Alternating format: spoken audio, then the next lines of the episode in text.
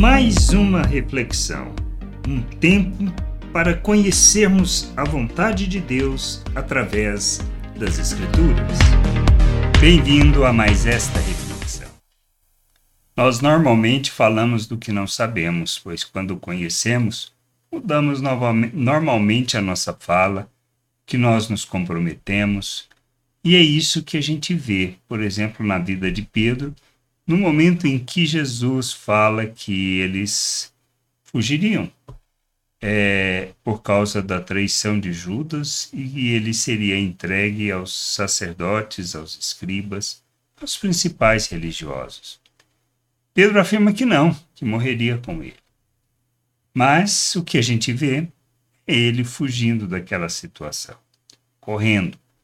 Mas por quê? Por causa da imaturidade, da falta de conhecimento.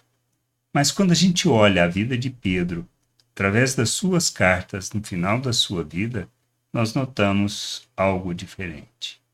Uma atitude, um homem diferente. Um homem que agora expressa por meio das suas palavras nas suas cartas o verdadeiro conhecimento de Deus. Assim como ele, nós devemos e precisamos fazer essa jornada. Por isso, falamos do que não sabemos na maioria das vezes na nossa imaturidade. Isso é problema? Não, não foi problema para o Senhor. E o que as pessoas nos falam, ou até mesmo o que nós falamos, não pode ser um problema, mas faz parte do processo. É isso que a gente precisa entender. A ignorância, a falta de conhecimento, a falta de conhecer a Deus, nosso Senhor, é que nos conduz muitas vezes a fazermos isso, falar do que não sabemos, pois agimos segundo a natureza humana e na nossa, vamos dizer, baseada e fundamentados em sentimento, não na realidade do conhecimento de Deus. Lá em Mateus 26, 33 a 35, temos as palavras, mas Pedro, tomando a palavra, disse a Jesus: Ainda que o Senhor venha a ser um tropeço para todos, nunca o será para mim. Mas Jesus lhe disse: Em verdade lhe digo que nesta noite, antes que o galo cante, você me negará três vezes. Pedro insistiu: Ainda que me seja necessário morrer com o Senhor, de modo nenhum o negarei. E todos os discípulos disseram o mesmo. Então, o que a gente vê nessas palavras? Pelas reações posteriores. Naquele momento, é, ele expressava com sinceridade o seu desejo de morrer junto com o Senhor. Mas, primeiro, o propósito de Deus não era esse. Segundo, ele era imaturo. Ele agia na impetuosidade daquele momento, tá? sendo muitas vezes falando coisas sem pensar, e é o que Pedro fazia muito bem. Falastrão, alegre e comprometido? Nem tanto. Por quê? Porque não conhecia o Senhor. Andou com o Senhor três anos, mas não o conheceu de fato. E a gente precisa entender que essa é a nossa jornada. Pois quando a gente olha as cartas de Pedro, nós vemos um homem comprometido e que morreu à semelhança do seu Senhor. Então é isso que a gente precisa entender. Nós temos uma jornada de amadurecimento uma jornada que envolve conhecer a Deus. Quando conhecemos o Senhor, nós agimos segundo a mesma natureza, o mesmo compromisso, revelando a mesma atitude que Cristo.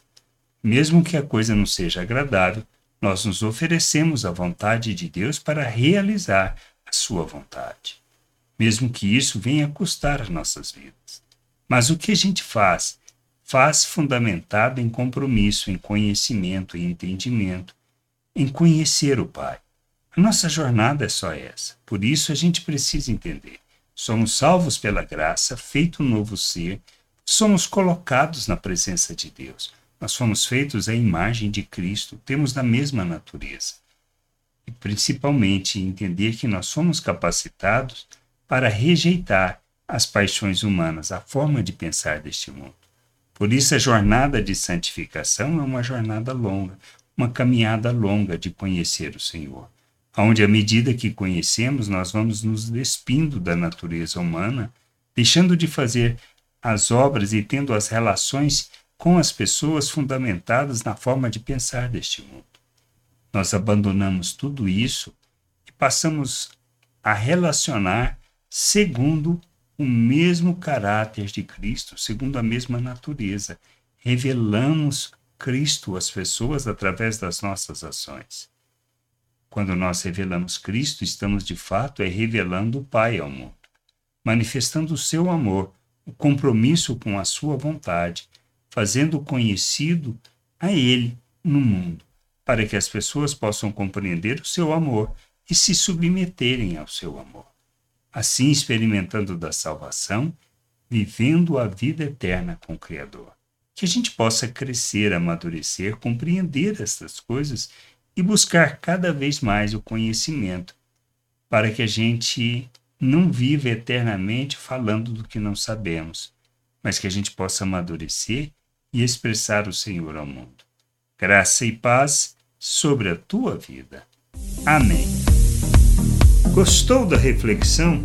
Compartilhe. Não deixe de ler as Escrituras. Medite para poder crescer no conhecimento e vontade de nosso Deus e nosso Pai, para que, conhecendo o Senhor, possa o revelar ao mundo.